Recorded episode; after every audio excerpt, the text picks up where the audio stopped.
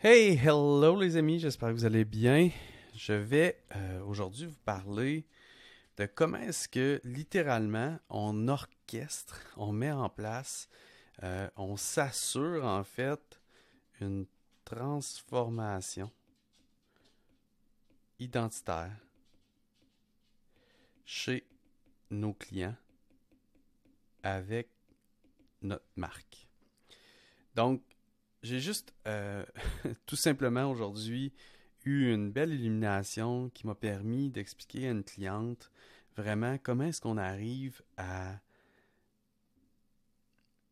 avoir une vision différente de, la marque identitaire combinée avec la philosophie ou l'approche unique qu'on a.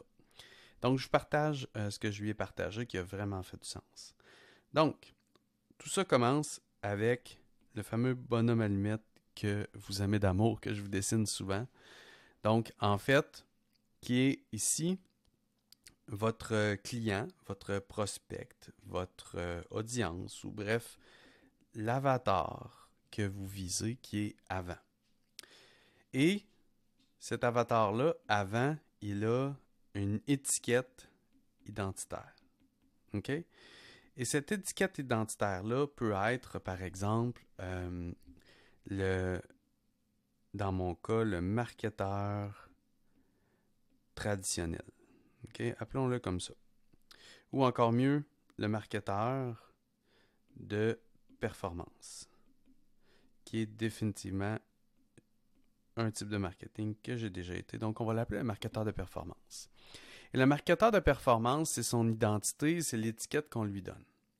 Et, et, avec ça vient un ensemble de croyances. OK? Cet ensemble de croyances-là peut être que euh, je dois avoir des résultats rapides, je dois euh, vraiment viser comme indicateur clé ultime euh, le retour sur investissement, je dois avoir des leads au coût le moins dispendieux possible, je dois... Vous comprenez? Donc, il y a un ensemble de croyances qui est en fait une identité associée au marketeur de performance. Il y a également des valeurs. Il y a également une vision de la vie. Il y a des comportements. Et il y a des signes, des manifestations de que ce qu'il fait, c'est peut-être un peu euh, problématique. Donc, c'est peut-être pas. Donc, dans le cas du marketeur de performance, il peut avoir, par exemple, comme signe euh, des commentaires négatifs sous ses pubs, des gens qui qui l'attaquent sur les médias sociaux parce que ses messages sont un peu cheesy.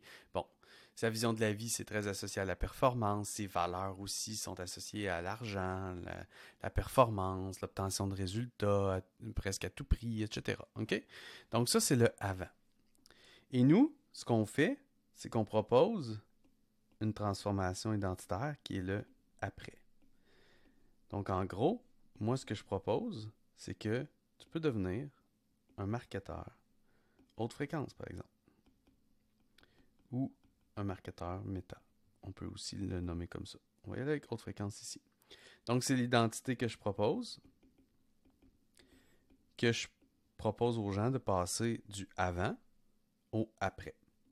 Et dans le même, même, même sens, mon marketeur haute fréquence va juste changer son ensemble de croyances, ses valeurs, sa vision de la vie, ses comportements, et de plus en plus, il va y avoir des signes, des manifestations qui vont supporter ses comportements positifs et sa vision de la vie, sa philosophie, etc. OK? Donc, ça, c'est le classique avant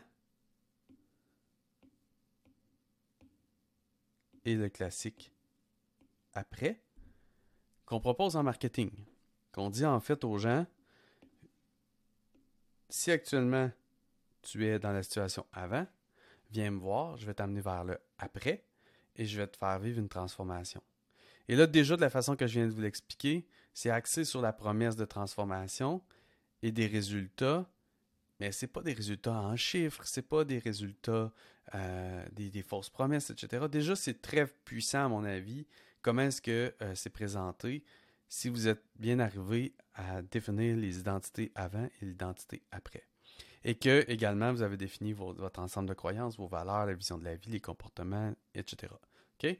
Donc, déjà, on a une première étape.